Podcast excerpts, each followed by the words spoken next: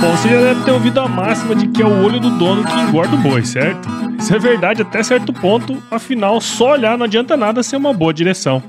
Com base em valores como honestidade, qualidade, inovação nos produtos e excelência no atendimento, a Nutripura, que há quase 20 anos atua no segmento pecuário, te dá essa direção, oferecendo os melhores produtos e serviços aos pecuaristas, garantindo resultados positivos não só no campo, mas principalmente no bolso. E eu digo isso não é da boca para fora não, afinal eu trabalhei lá, cara. Eu vi com meus próprios olhos a competência técnica e o cuidado com o negócio do cliente. Saiba mais sobre a Nutripura em www.nutripura.com.br e fique ligado nos artigos que saem no blog Canivete, que na minha opinião é o melhor conteúdo sobre pecuária de corte que você vai encontrar na internet. Siga também a Nutripura nas redes sociais, é só chegar lá no Instagram, Facebook, Twitter e YouTube e fique atualizado sobre o que há de mais avançado na pecuária. Nutripura, o produto certo na hora certa.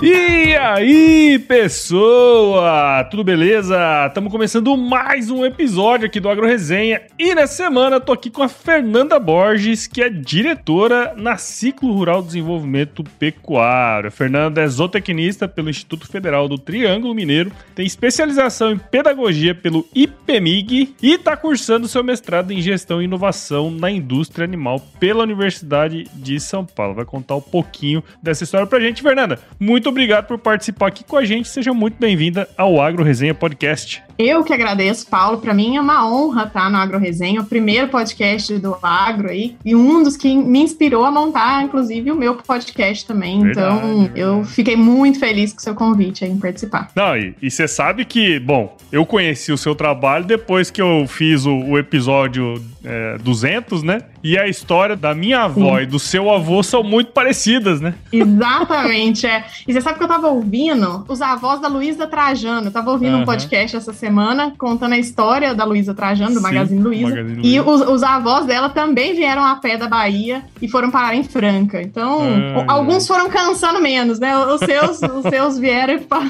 o Mato Grosso, os meus pararam em Minas e o da, da Luísa Trajano pararam na, em Franca, olha só. Olha praticamente donos da Magazine Luiza. Foi só um erro de percurso. Só, só, só, um erro de geolocalização. Não tinha GPS na época, deu nisso aí, né? Exatamente, é. Muito bom. E você que tá aí ouvindo esse bate-papo já viu, né? O bate-papo vai ser imperdível. Então firma o golpe aí que nós já já estamos de volta. Você ouve agora Agro Resenha Podcast. Aqui, a porteira não tem tramela para quem busca se informar sobre assuntos ligados ao agronegócio. A apresentação: Paulo Ozaki.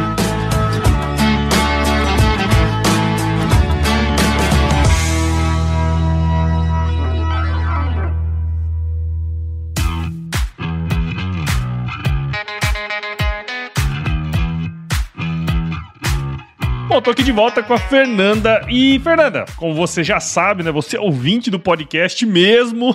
Isso aí. Conta pra gente um pouco da sua história, cara. Vamos lá, Paulo. Bom, a minha história é uma história de. Eu falo que é de determinação né? É, eu sou uma pessoa muito determinada, isso claramente, assim, a, eu acho que a principal característica minha que as pessoas enxergam em mim. Mas é uma história de muito feeling, networking, sensibilidade. Eu também sou uma pessoa muito sensível. Eu nasci em Uberaba, e aí, né, é, quem nasce em Uberaba, se você não usar uma botina, você não usa um sapatinho, sabe? Você usa uma botina, assim, que você nasce, recém-nascido lá, é uma botina e ninguém, não, não existe canção de ninar né? Existe moda de viola e vão sacudindo você ali no balanço da moda de viola. É mais ou menos assim.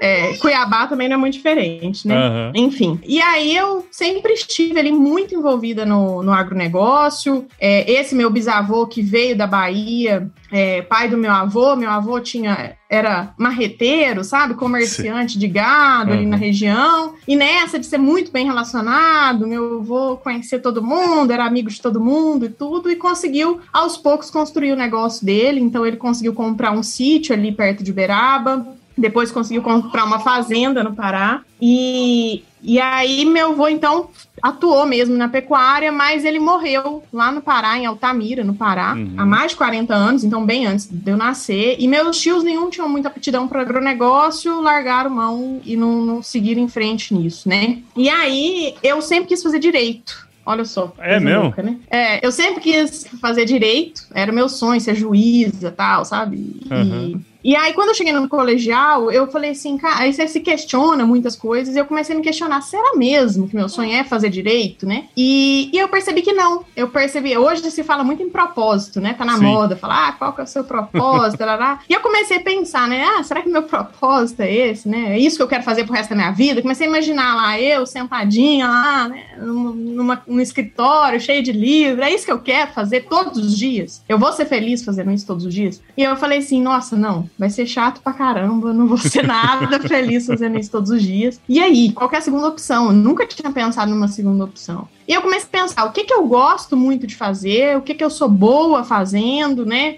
O que que as pessoas me pagariam para fazer? Aquelas regrinhas lá básicas, você escolher o caminho que você quer seguir, né? E aí eu lembrei das fazendas, né? Que eu uhum. sempre fui para fazenda. É, a minha tia trabalhou em fazenda por muito tempo, então eu continuei indo para fazenda da minha tia desde criança e era o que eu mais gostava de fazer. Eu amava ir para fazenda. Eu falei assim, cara, é isso. E aí, ali nas opções, né, era muito veterinária, agronomia e tal, e eu falei, nossa, planta, eu tenho dificuldade até hoje em regar as, plantas, as orquídeas aqui do, do meu esposo, então eu tava fora de cogitação.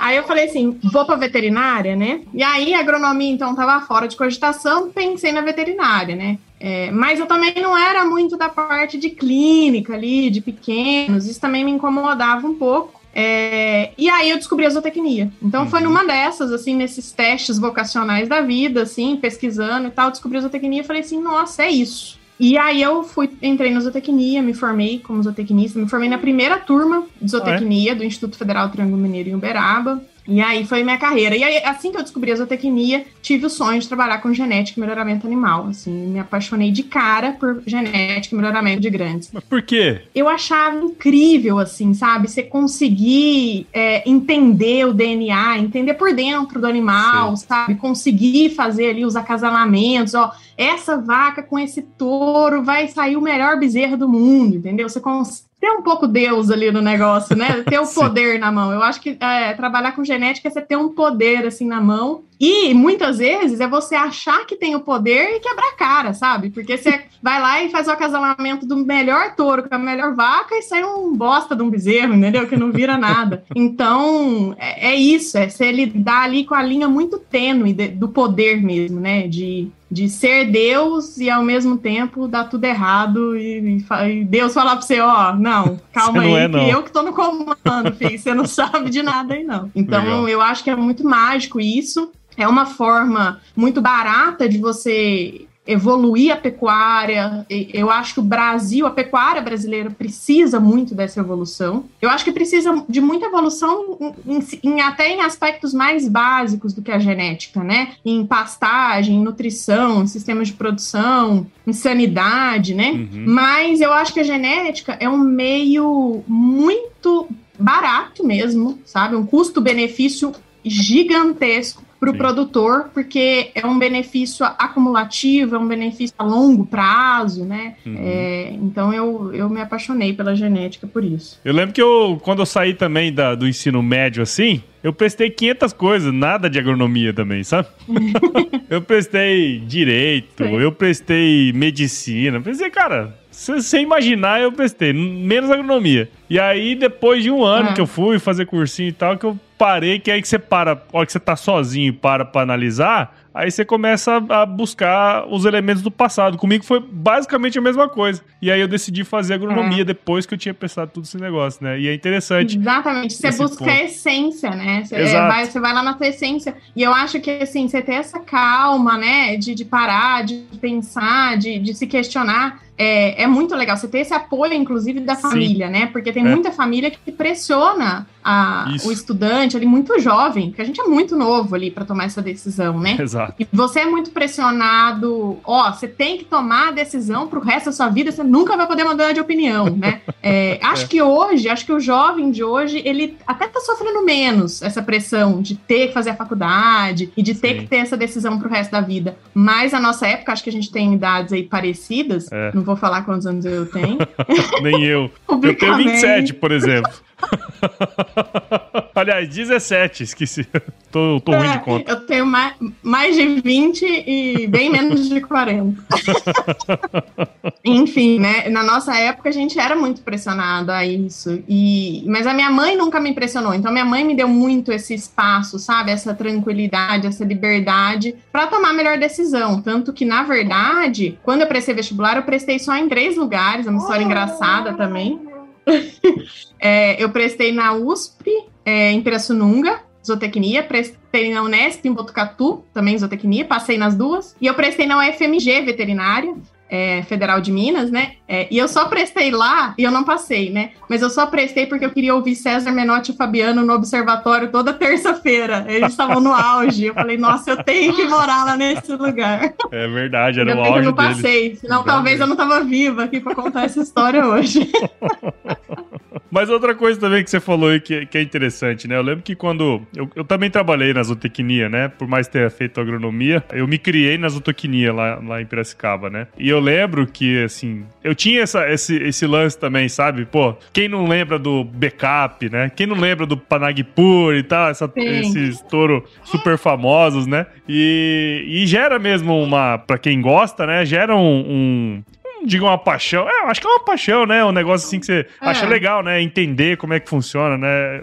Eu, eu, eu, eu compartilho da sua, da sua, do seu sonho aí, sabe? Acho que é legal também. Sim, é, eu, eu acho que. Ah, eu acho que é legal também você ver, né? Quando você tá ali novo, você fala assim, cara, como é que essa pessoa consegue? Como é que ela decide qual é o melhor touro, é, né? Por que, é. que esse touro foi grande campeão? E eu vivi ali no universo dos grandes campeões, Sim. né? Porque uhum. é, principalmente os touros que você falou, né? São touros Nelore, da raça Nelore, né? E Uberaba é a capital mundial do zebu. Então tem as principais feiras, né, das raças zebuínas acontecem lá dentro. Eu ia Exato. em todas. Eu prestei vestibular na USP e na Unesp. Então, de cara, eu não prestei em Uberaba. Porque Uberaba não tinha faculdade federal, né? Tinha só a FASU, particular, ótimo também. Mas eu fui para a Unesp. Eu comecei a fazer zootecnia em Botucatu. E aí um dia eu tava voltando para Uberaba no, numa, no feriado e era Exposebu em Uberaba, assim, é, que é a principal exposição, era até então, né? Hoje Sim. tem Expo Genética também, mas na, na época não tinha.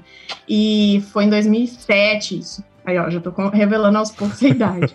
Mas eu voltei para Uberaba e quando eu cheguei em Uberaba, a cidade estava lotada de gente. Tinha gente para todo lado, sabe? As, as, as, empresas de todos os ramos dentro do agro estavam lá, é, as faculdades, os estudantes, os profissionais, estava todo mundo lá. E aí ali me deu um estalo que eu falei assim, cara, o que, que eu tô fazendo em Botucatu? Me perdoem aí os botucudos de plantão, né? Os ouvintes botucudos. Mas Botucatu é meio que, né? Assim, você não tá passando e você passa ali, ó, passei aqui perto de Botucatu. Não, você tem que querer ir, querer muito ir para Botucatu, sabe? É, é um, um, uma zona perdida no estado de São Paulo.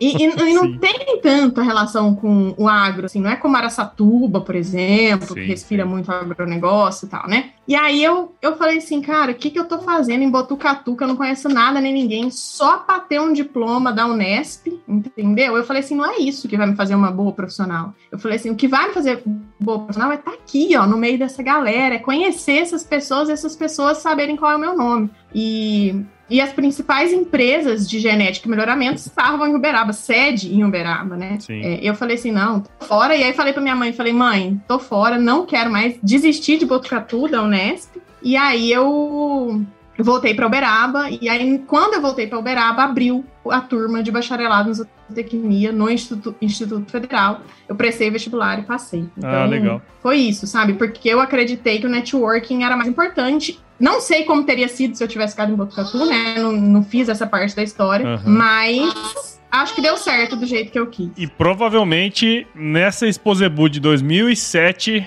eu estava lá. Sério? Eu, eu tava na Exposebu de 2007. Eu ó, lembro porque então cruzou. é, eu lembro que foi o ano que eu entrei na, na no, no CPZ, né, lá em Piracicaba, e a gente ia todo ano pra lá e saía de lá e ia pra Ribeirão Preto, né, ou o contrário. Ribeirão Ah. Preto depois ia pra lá, né? É a Grishow primeiro, a gente ia pro Agrishow depois ia pra lá. É a Grishow primeiro, depois a Exposebu, exatamente. é o Isso, fim de semana. Grishow. Na verdade, é, o, o primeiro fim de semana coincide, porque a Exposebu ela pega dois finais de semana, ela é meio longona, Isso. assim, né? Exato, então, primeiro fim de semana da Exposebu é a Grishow e depois a semana toda é, é.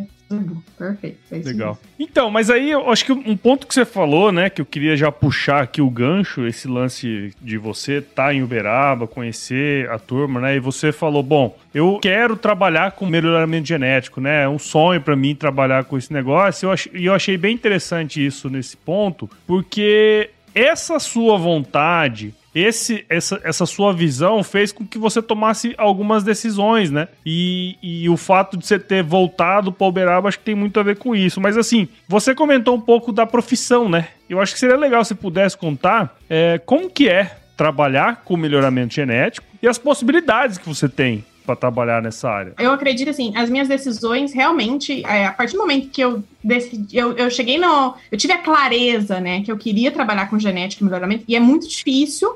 Não é comum ter essa clareza logo no início da faculdade, né? É normal você ficar muito confuso. Justamente por causa disso que eu queria saber, sabe? Isso aí.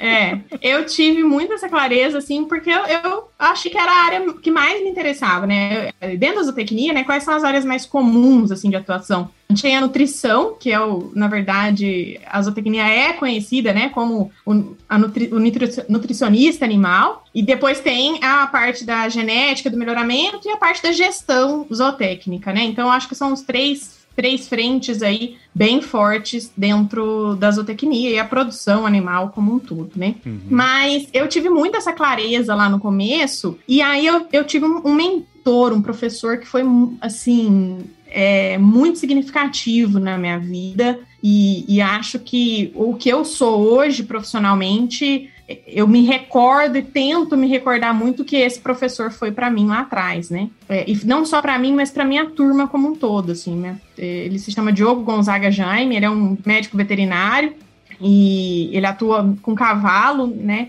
Mas ele foi bem importante é, lá no começo e ele me orienta, ele orientava pra gente o seguinte: ele falava assim, ó, vocês têm que até o meio do curso, mais ou menos, então até o terceiro ano, ter decidido qual caminho vocês vão querer trilhar. E a partir desse momento, então no terceiro, quarto, quinto ano, né, nos três últimos anos, direcionar todos os, os esforços nessa área. Então, os estágios, iniciação científica, é, trabalho, apresentação de artigo, tudo direciona, especializa mesmo, sabe? Para sair um especialista naquela área, né? E foi isso que eu fiz. Então, eu já tinha essa clareza da genética. Nos dois primeiros anos, eu trabalhei em tudo quanto é tipo de experimento, suinocultura, tudo que aparecia eu pegava para eu ter mais essa força, né? Essa certeza que eu queria genética mesmo. E aí, a partir do terceiro ano, que foi, eu acho que quando eu tive também as disciplinas de genética e melhoramento, eu falei, não, é isso mesmo que eu quero, é isso que eu gosto. Aí eu fui, grudei no professor de melhoramento e aí eu fiz trabalho, iniciação científica, artigo, tudo relacionado a isso, né? É, e aonde que hoje é, o melhorista, né, animal, ele pode atuar? A gente tem muitas áreas de atuação. Então, ele pode ser um consultor autônomo. Hoje eu me encaixo muito nesse perfil, né? Então, fazer um planejamento genético para os rebanhos. O que, que significa isso? Sei lá, e conhecer o rebanho geneticamente, aonde que ele está, quais, qual que é o objetivo da fazenda, né? Pra, o que, que ela quer alcançar é, de longo prazo, qual,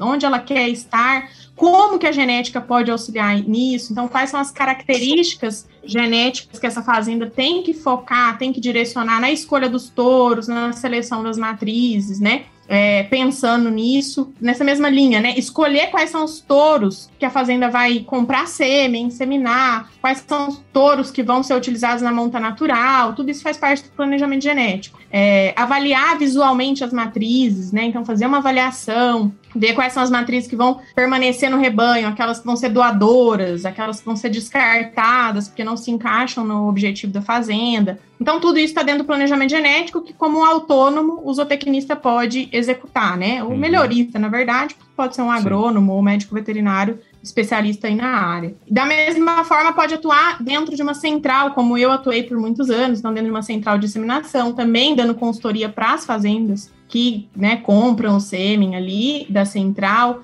pode atuar dentro dos programas de melhoramento genético. Então, hoje no Brasil, só na raça Nelore, acho que tem mais de 10 programas de melhoramento, né? E aí vai trabalhar com pesquisa, com coleta de dados de várias fazendas, desenvolvimento de novas características, avaliação genômica, né? Que é muito legal, muito legal mesmo. A agronomia aí está muito mais avançada, né? Do que a, a genética animal, até né, um pouco mais simples você trabalhar com a planta do que com o animal, você precisa, né, ter muito, muito, muito mais critério com o animal, mas hoje a variação genômica está extremamente avançada, né, na raça Nelore, na raça Angus, Girolando, Gir, né, todas estão muito avançadas, que é o estudo do DNA do animal. Então, o animal nasce, você já consegue ter ali a, uma clareza muito grande do que, que ele vai produzir no futuro, né? Uhum. O que, que os filhos dele serão, né? Então, são muitas áreas, né, que, que pode trabalhar. Ele pode trabalhar dentro da universidade, dentro da academia também, aí com uma pesquisa, né, um pouco mais aprofundada nessa parte aí, né, dos genes. E também sendo professor, enfim, né? Então, tem, tem um ramo de atuação bem amplo também dentro da genética.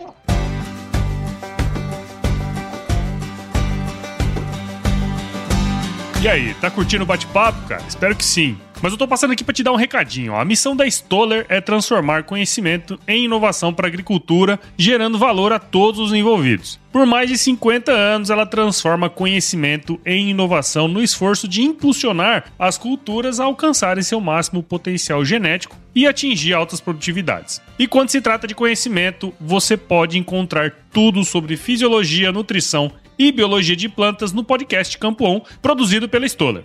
Lá, um time de especialistas aborda assuntos relacionados às principais culturas agrícolas e, como você já sabe, você pode escutar quando, onde e como quiser. Aprimore o seu conhecimento no site da Stoller, o www.stoller.com.br.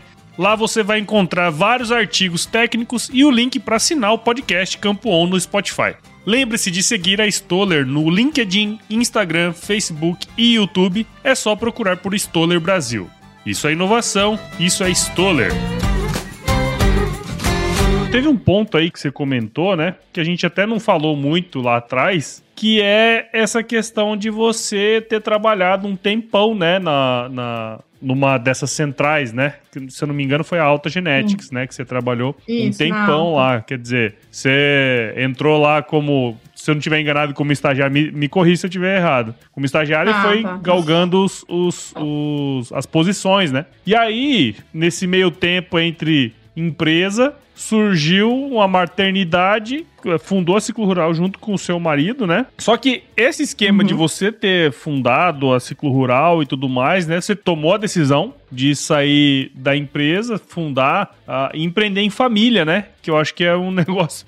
Eu não sei como é que funciona, mas talvez não seja tão fácil assim. Mas conta pra gente um pouco desse, desse processo seu de decisão, né? Afinal, é, impactou bastante na vida de vocês, né? Bom, como você falou, eu entrei como estagiária na alta. E já fui contratada depois como trainee, como técnica, e fui subindo ali no, de nível, né? E fiquei sete anos na alta. Uhum. E eu gostava muito, viajava muito. É, mas, numa dessas, eu conheci meu marido lá na alta, então tenho muita, muita coisa a agradecer à alta.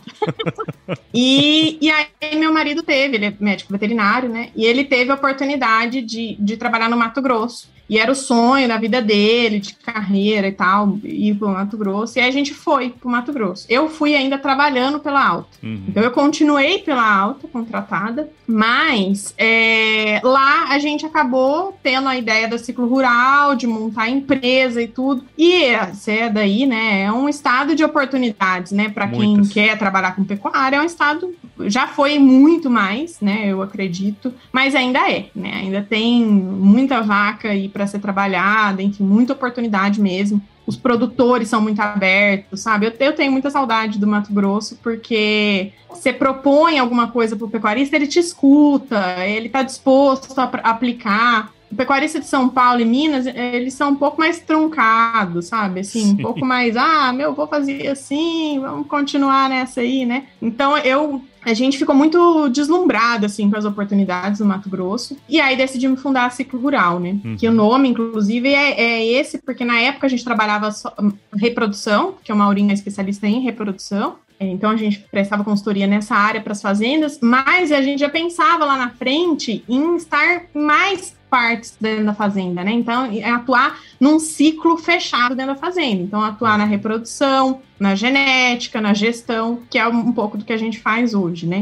É, nutrição não, realmente não é meu forte, apesar de ser zootecnista, é, não é meu forte, mas a gente queria atuar principalmente nessas três frentes de reprodução, genética e gestão. E aí a gente percebeu, assim, que tinha um potencial muito grande e, e, e, a gente não foi tão de cabeça. Então, num primeiro momento, eu sou um pouco medrosa, o Maurinho também, eu continuei trabalhando na alta e o Maurinho atuava mais no ciclo rural. E aí depois, no segundo momento, a gente resolveu vir para São João, né, voltar para aqui para São Paulo, né? O Maurinho é daqui, na verdade, de São João. Uhum. E, e foi aí que eu mergulhei um pouco mais de cabeça na ciclo rural também. Que aí a maternidade veio, como você falou, e o que eu trabalhava na alta ficava um pouco, fica um pouco mais difícil com os filhos pequenos, né? E aí eu tive que fazer uma escolha. Então, a escolha foi mais ou menos baseada nisso. Eu, eu vislumbrava o futuro como mãe, né, e tal. Eu queria participar ativamente da criação, da educação dos meus filhos, principalmente nesse começo aí de vida.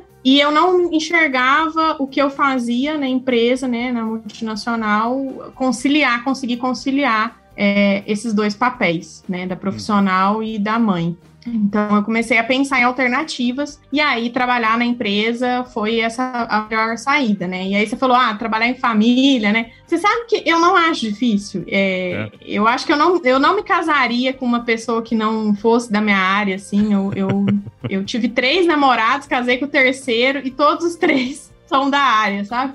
Então, um, um agrônomo, um zootecnista e casei com o médico veterinário. Então, eu acho que eu não consigo não falar sobre esse assunto. A gente acaba trabalhando muito, né? Porque no café da manhã a gente está conversando sobre as últimas notícias que teve no mundo agropecuário, entendeu? É, no almoço a gente está falando sobre o relatório da fazenda tal, que deu certo, que não deu. Então, é, não tem muito tempo de descanso. Os nossos amigos são todos veterinários, estão no churrasco, a gente sempre está falando de vaca. É, é meio esse o nosso, nosso mundo mundo tá muito misturado, assim, uhum. trabalho e, e, e nós temos perfis muito diferentes, assim. Eu sou mais planejadora, eu gosto de, de montar planilha, eu gosto de montar a lista de tarefas, sabe? Eu gosto de dar check nas coisas. E o Maurinho é extremamente executor. Então ele, ele é um trator, sabe? Ele nem pensa muito e faz. Então eu fico por trás pensando, planejando e ele sai executando e aí funciona muito bem também por isso, né? A gente é. tem perfis diferentes. Nesse sentido, eu acho é bem interessante, né? Quer dizer, se você tem essa essa habilidade, né, de fazer esse planejamento e tudo mais, aí fica tudo mais mais simples, né? Mas um ponto interessante, né, que você comentou e que invariavelmente a gente acaba é, tocando nesse assunto aqui também no podcast, essa questão da maternidade, né? Eu me identifiquei muito com você o dia que a gente conversou, justamente por conta disso, né? Quer dizer, você tem.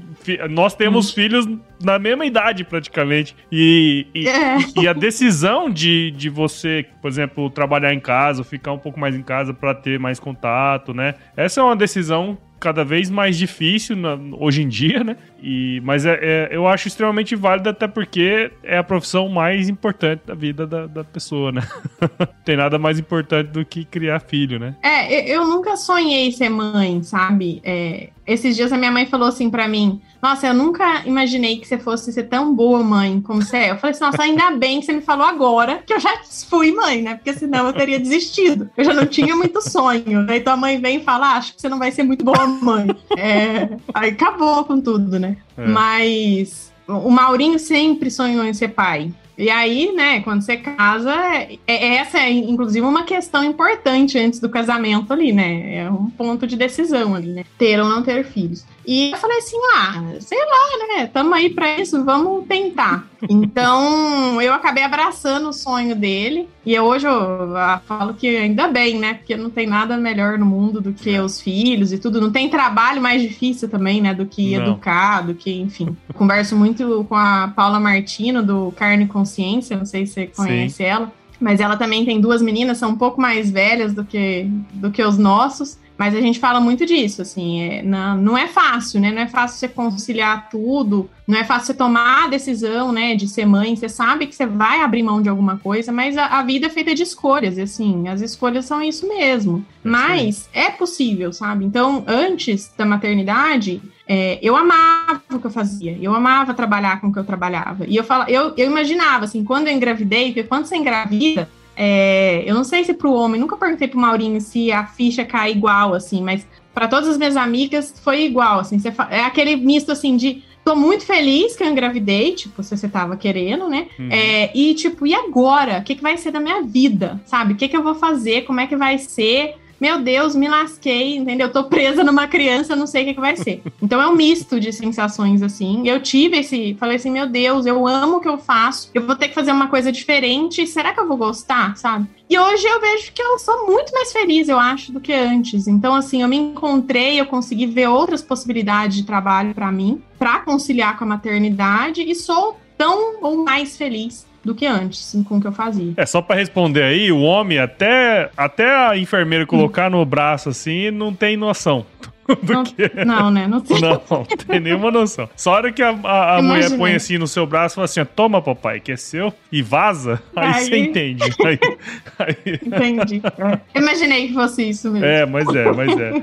Mas é interessante porque acho que essa, essa visão sua, eu queria trazer um pouco desse assunto para cá, justamente porque às vezes a gente não consegue enxergar que existe uma saída, né? Que existe é, uma outra forma de trabalhar da mesma coisa, inclusive, né? Então, exatamente, é, exatamente. eu acho que isso é uma questão que vem com a maturidade também e tudo mais, né? E com a experiência, né? Eu só consigo trabalhar da forma que eu trabalho hoje porque eu tive anos Exato. de experiência e de pé sujo, calça suja, curral e tudo mais, né? e que batendo porteira e porteirada na cara. Então foram anos disso aí para eu, inclusive, confiar no meu taco o suficiente para hoje negar um cliente ou para passar uma proposta, para falar o meu valor, né? Então, uhum. assim, inclusive para propor uma consultoria online, né? Que hoje eu tenho essa metodologia de trabalho, que antes eu nem imaginava. Imagina, uhum. eu vou uhum. propor para o cliente que eu vou fazer a gestão do negócio dele sem conhecer a fazenda dele, sem ir na fazenda dele toda semana, jamais, né? Sim. Então, hoje eu tenho esse tipo de serviço. Até a pandemia nos ajudou muito nisso, né? Em Sim. digitalizar todo mundo, inclusive as, as, fazendas, as empresas rurais. Não, e, e é justamente nesse ponto agora que eu queria entrar, porque eu acredito que nesse processo todo seu aí, né, de, de vir para ciclo rural e tal, e, e começar a trabalhar nesse ponto, acho que você comentou antes que já tinha até essa noção mais para frente, né, no sentido de é, pensar em outras questões que não só a reprodução na época. E, cara, e uhum. é impressionante o tanto de gente que vem assim, igual você, parece até história pra boi dormir, tá? Mas que vem assim, o cara fala assim, ó, a gente tava lá fazendo toda a parte técnica pro cara, e aí a gente começou a prestar atenção no negócio e viu que se a gente não fizesse algo a mais, especialmente quando se trata de gestão, o nosso serviço não ia ser bom. É, é, eu acho que todo mundo chega nessa conclusão em algum momento, né? Você acaba tendo que entrar um pouquinho mais ali para até para o seu serviço ser mais valorizado até inclusive, né? Isso. Teria como você contar pra gente quando que foi que virou a sua chave para essa questão? Quando a gente estava no Mato Grosso, eu já comecei a perceber isso, né? Uhum. É, que as fazendas elas não anotavam as informações. Então, quando eu ia, por exemplo, fazer um, um trabalho de genética, eu chegava numa fazenda, a fazenda nem identificava as vacas, não tinha identificação das vacas. Então, como é que você vai uhum. fazer seleção? Como é que você vai definir, ó, essas são as que vão ficar e essas são as que vão sair? Você nem sabe quais são essas vacas. Você não mensura o desempenho. Não tinha pesagem dos bezerros. Então, eu comecei a perceber que era muito mais basal, muito mais básico o problema, né? O problema estava nisso, em uhum. gerenciar, em medir, em mensurar, né? Semana passada é, faleceu o Dr. Fernando Penteado Cardoso, teu é, veterano mor aí, né? O veterano máximo. Era, era o exalquiano mais velho vivo. Era o exalquiano mais, mais velho, velho vivo, exatamente. Morreu. É, hoje é que dia? É, ele vai, vai fazer, ia fazer 107 anos. Positivo. É, daqui, daqui uma semana. É. é. enfim, o doutor Fernando ele falava muito isso. O brasileiro é uma pessoa, né, um povo que mede muito pouco, que não mensura as coisas, que não sabe quase nada, né? Acha muito, né, sabe pouco e não mede nada. E uhum. realmente, eu comecei a perceber isso. Falei assim, cara, como é que eu vou fazer a diferença com a genética? Eu tô me achando aqui a pica das galáxias, falando de avaliação genômica, né? Uhum. Sendo que o produtor mesmo. Porque quando eu trabalhava na alta, eu ia em grandes clientes, sabe? Em fazendas muito importantes. É, uhum. E essas fazendas têm uma tecnologia de ponta avançada. Mas Sim. quando eu fui morar no Mato Grosso, eu vi que o cara mesmo que produz carne, o cara que tá mandando carne a China, o cara que tá pondo bife na nossa mesa, esse cara não tá fazendo, não tá no nível de trabalhar genética ainda, né? Uhum. Esse cara tá no nível de trabalhar gestão, de conhecer a fazenda dele, de entender o negócio dele, sabe? Antes de falar que touro que vai resolver o problema, entendeu?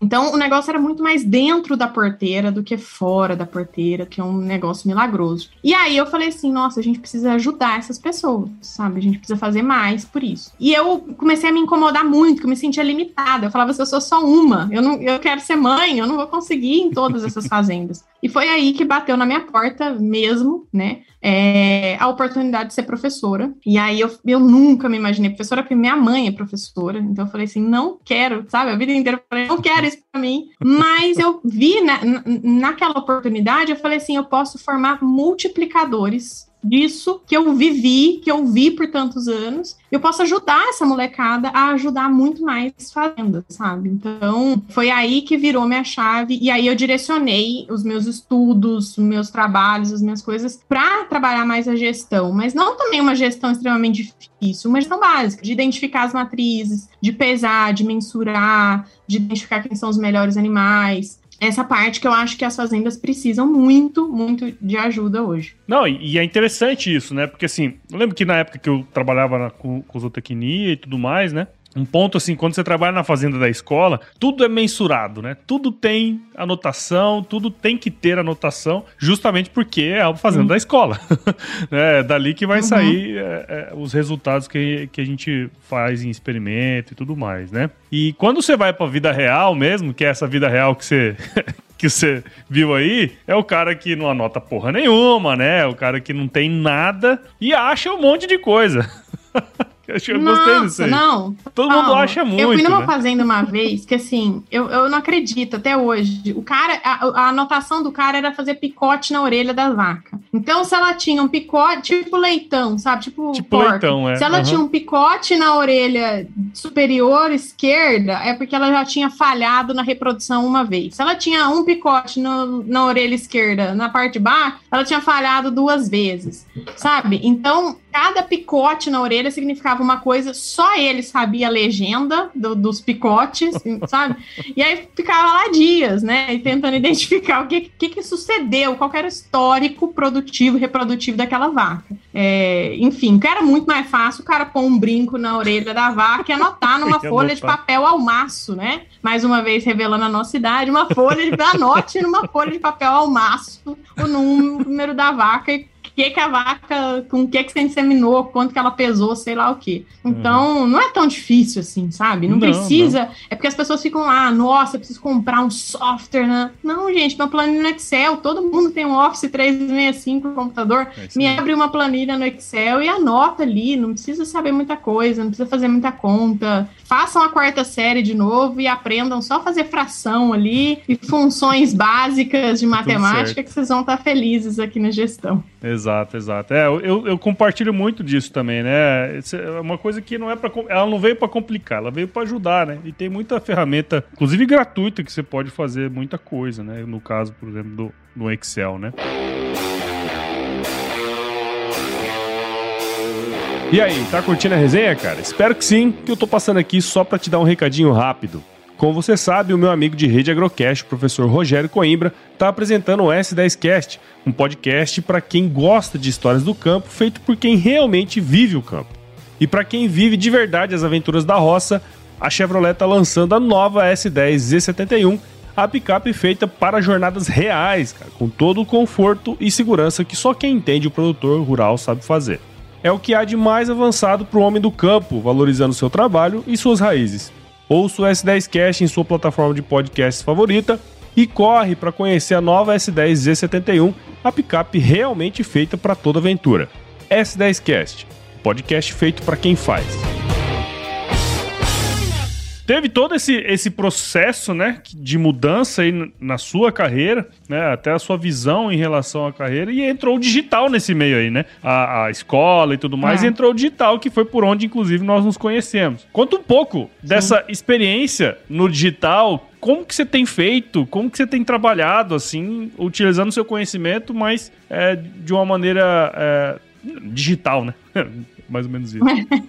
então, o digital entrou, na verdade, por conta da faculdade, né? Eu uhum. comecei uhum. a, a dar aula na faculdade em 2018, que foi justamente o ano que o Joaquim nasceu, né, meu filho mais velho. E aí, quando foi no comecinho do ano passado, eu comecei a pensar assim, na verdade, isso já vinha em 2019, eu já tinha implementado algumas coisas nesse sentido. Eu, eu sentia que eu precisava estar mais próxima dos alunos. Para mim, era, é muito claro que a comunicação, você precisa falar a língua da outra pessoa, né? Uhum. Então, para falar a língua da outra pessoa, a pessoa absorve o, a, a, a mensagem dependendo do que ela conhece, dos valores dela, da cultura, né? Tudo isso influencia na, na numa comunicação bem executada. Uhum. E eu falei assim, cara, eu sou. Quando eu percebi que eu era a coroa lá da música do Sérgio Reis, né? A panela velha, né? Quando eu percebi isso, eu falei assim, eu tô muito distante dos meus alunos, né? Assim, eu sou 10, 15 anos mais velha que eles. E apesar de eu achar isso nada, é uma distância cultural grande. Sim. Então, eu queria me aproximar mais. Eles nasceram no mundo digital e, e eu não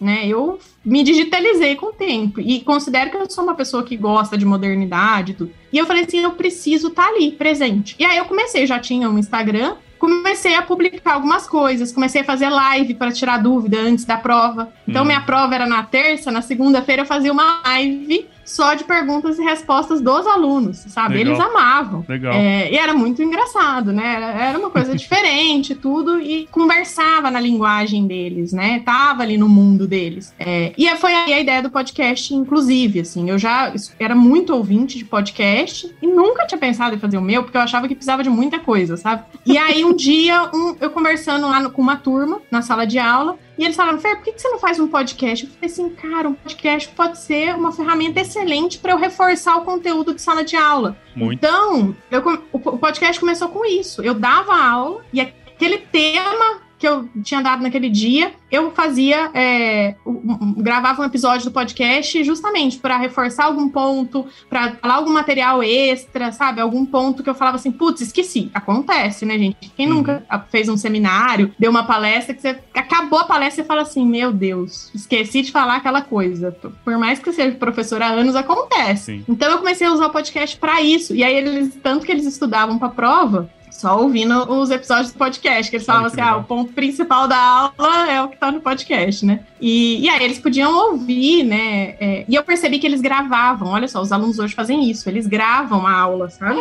Para uhum. estudar depois, ouvindo o que, que o professor falou. Eu entrei no digital por isso para ajudar mais os meus alunos. E foi dando muito certo, sabe? E eu não tenho muita vergonha, porque na a alta tinha um programa de tem um programa de televisão, então eu já participava bastante, assim, eu nunca tive essa trava de aparecer e tudo mais. É, só que aí eu comecei a perceber que existia também uma chance de monetizar, de ganhar dinheiro, de ajudar mais pessoas. Começaram a aparecer, né, no perfil pessoas que eram de muito longe, sabe? Que não me conheciam, não eram só mais os meus amigos e os meus alunos que estavam ali, sabe? Uhum. Então eu comecei a perceber que as possibilidades eram muito maiores, né, no digital. E aí é, eu comecei a, a pesquisar, eu gosto muito de estudar, sabe, Paulo? Uma vez meu marido falou assim para mim, ele ama pescar, né? E ele falou: Ah, você não tem hobby. Nossa, aquilo me deixou muito encafufado. Eu falei assim: Como assim eu não tenho um hobby? Meu Deus, eu não tenho um hobby, eu tenho que achar um hobby. E aí, depois de dias pensando aquilo, sabe? Eu falei assim: Meu hobby é estudar. E é mesmo, assim, sabe? Eu amo estudar, eu amo aprender coisas novas, amo mesmo.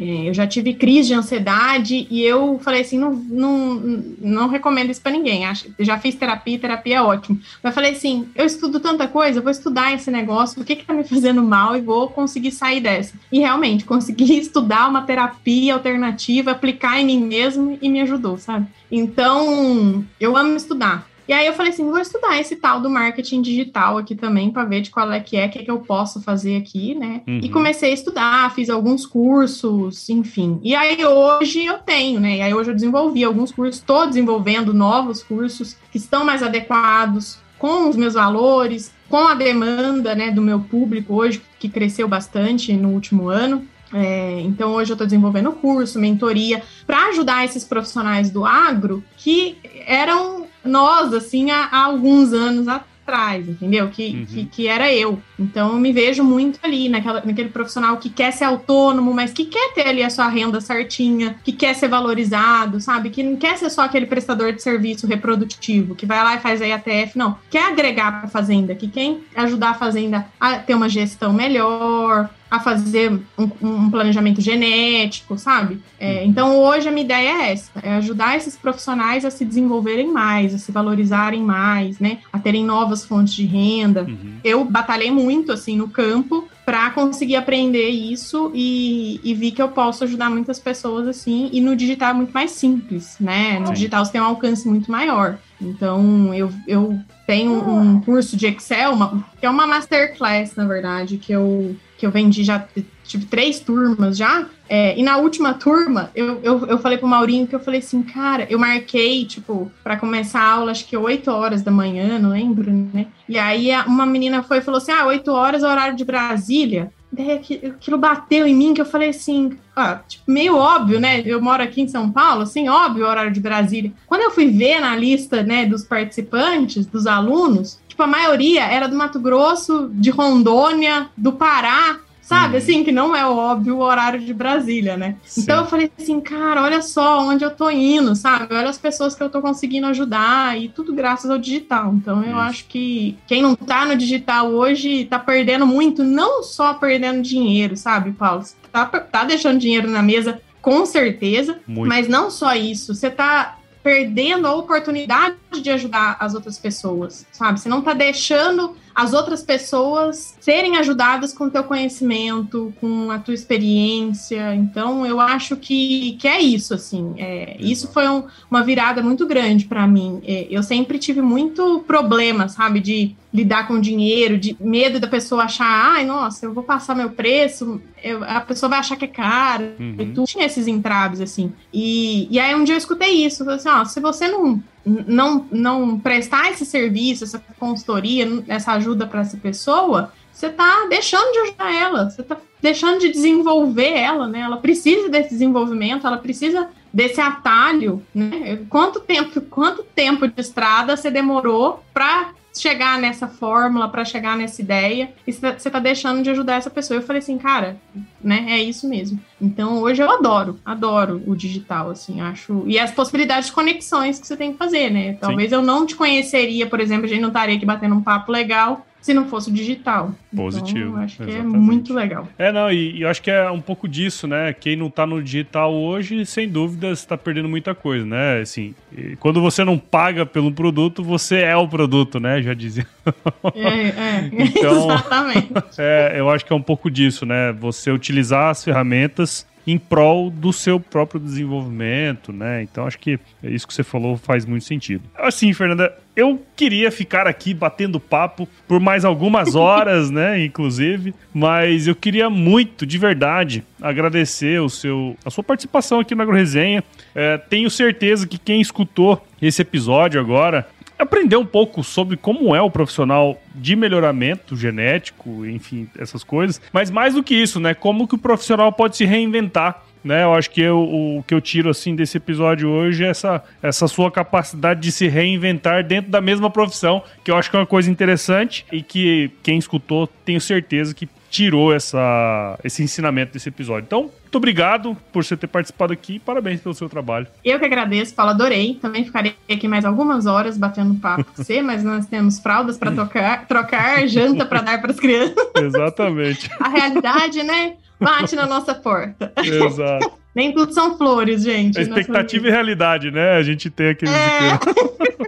Exatamente. É, mas eu que agradeço, e realmente é interessante esse ponto de vista. É, eu realmente me reinventei E eu acho que a mensagem que fica é que quem quer ser mãe aí, que ouve o Agro Resenha, muitas mulheres vão lá no meu Instagram e me falam: Ah, eu sempre quis ser mãe, eu gosto de te acompanhar porque eu gosto de ver que você né, dá conta de tudo. Não, eu não dou conta de tudo, eu faço tudo mais ou menos. É, e tenho muita ajuda, graças a Deus. Mas é, não é porque você é ser mãe que você tem que empreender fazendo crochê, entendeu? Não é só essa opção. Você pode continuar empreendendo na zootecnia. Eu continuei com as minhas consultorias. Hoje vou menos em fazendas do que eu gostaria. Eu gostava muito de fazenda, mas eu amo trabalhar atrás de um computador também. Então eu vi essa opção muito favorável para mim. É, e é isso aí. Existem muitas possibilidades. A dica é pensa fora da caixa para de ficar olhando o teu concorrente, o teu amigo, o teu vizinho e vá olhar o que o Steve Jobs fez, sabe? Assim, e tenta adaptar para a tua realidade. É uma coisa completamente fora do teu negócio. Eu faço isso todos os dias e acho que essa é a diferença aí. É isso aí, muito bom. E, ô Fernanda, conta pra gente, pra quem quiser é escutar ou escutar. para quem quiser acompanhar o seu trabalho, e eu acho que essas dicas que você deu são super importantes, né? Acredito que no seu, no seu trabalho você faz muito isso lá, né? A gente pode perceber. É, como é que a galera pode te acompanhar? Bom, é, em todas as redes sociais nós somos Ciclo Rural, então a gente está no Instagram, tem canal no Telegram, no YouTube, enfim, todas as redes sociais aí, e o podcast também, uhum. né? Como você é. falou, ele pode escutar também. Eu, eu, tenho que, eu tenho que voltar a minha frequência, sabe? Com dois aqui tá difícil encontrar um ambiente silencioso, um momento silencioso para gravar o podcast. Mas, enfim, tô tentando. O que, que você faz, né? Das 5 às, é, às 6, das 5 da, né, da manhã, não faço nada, então. Vou lá gravar podcast. Mas enfim, é Ciclo Rural em todas as redes sociais e se ficar com alguma dúvida, tem o, o site também, ciclorural.com ou o e-mail contato arroba ciclorural.com também. Exato. Muito bom. É isso aí. Agora vamos pro nosso glorioso quiz aqui, né, Fernanda? Já chegou ah, a hora. Eu fiz, eu fiz uma... Eu fiz a minha cola aqui. quiz. Fernanda Borges, sua música antiga predileta. Cabocla Teresa, Chitãozinho e Chororó. Tereza, olha só. Aí, eu adoro bom, aquela. E Fagner, e Fagner. Nossa, é a música que eu lembro da minha infância. Adoro. Há tempo eu fiz um lanchinho pra minha cabocla morar. Pois era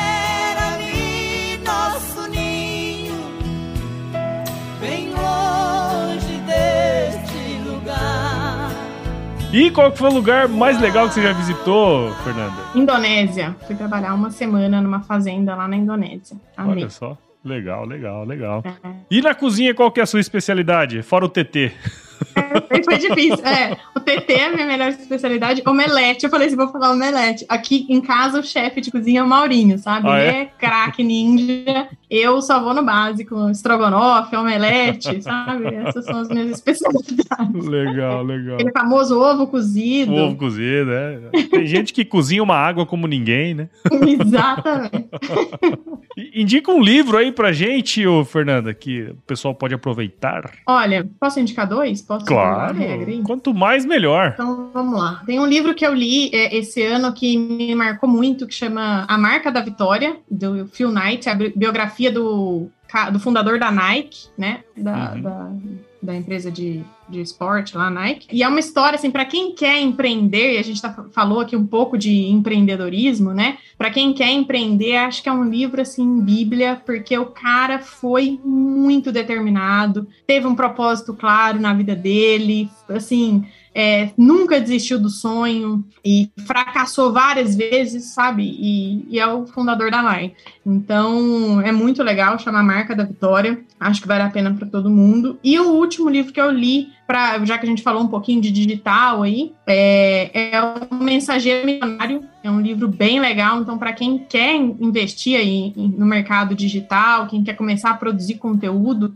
no marketing, marketing digital, começar a vender, qualquer coisa, né? O seu nome, o seu serviço, a sua ideia, eu hum. acho que é um livro obrigatório, O Mensageiro Milionário. Mensageiro Milionário. Muito bem. E aí, para finalizar, se você se encontrasse com o seu eu de 17 anos hoje, qual seria o melhor conselho que você se daria, Fernanda Borges? Essa é difícil, hein? Mas eu ia falar para confiar no meu instinto que ele estava certo, que o que eu estava pensando era isso aí mesmo, para ficar menos ansiosa, não ficar tão preocupada, que as coisas acontecem no tempo que elas têm que acontecer, mas também para não cochilar, que senão o cachimbo cai. É isso aí. muito bom, muito bom, Fernanda. Legal, cara. Bom, nem vou te perguntar, que eu sei que você escuta podcast, inclusive você tem um podcast, todo mundo começa a escutar podcast depois que ouve podcast, ou começa a fazer podcast depois que ouve podcast, né? Sim, então, é. É, se você que tá aí do outro lado escutou esse bate-papo que eu tive aqui com a Fernanda e aproveitou o, todos os ensinamentos que ela trouxe aí pra gente, considere compartilhar esse episódio com alguém, porque é assim que qualquer podcast vai crescer. Então, eu quero te indicar o podcast dela, obviamente, Ciclo Rural. Então, vai lá, escuta. E se você quiser compartilhar esse episódio, vai lá. A gente está disponível em todos os agregadores de podcast: Apple, Google, Spotify, Deezer, Cashbox, qualquer um que você procurar. O Agro Resenha. E eu acredito que o Ciclo Rural também estará lá. Siga a gente nas redes sociais: Instagram, Facebook, Twitter, LinkedIn. Entre no nosso grupo do WhatsApp, nosso canal do Telegram também. Você consegue acessar ele no link que está na bio do Instagram. E escreva para contato arroba agroresenha.com.br. A gente adora receber ois, então se você quer conversar com a gente, manda um oi lá no contato arroba agroresenha. E a gente faz parte da rede Agrocast, a maior, mais bonita e mais fofinha rede de podcasts do agro brasileiro, que é a rede Agrocast. Então se você quiser escutar outros podcasts do agro, siga lá www.redeagrocast.com.br. tem que colocar o seu podcast lá também. Nossa, eu tô muito voado com esse negócio da Rede Agrocast. Tem que colocar um monte de podcast lá. Mas Muito é bom. isso. Bom, acho que na próxima mentoria online que você tiver que dar aí, viu, Fernanda, tem que ter um ensinamento muito importante para quem vai trabalhar com melhoramento genético é, em qualquer lugar do Brasil. Você sabe qual é, não? Uh, Se chover, não. não precisa molhar a horta. É ensinamento básico aí para quem quiser trabalhar com melhoramento genético e qualquer coisa, né? Afinal.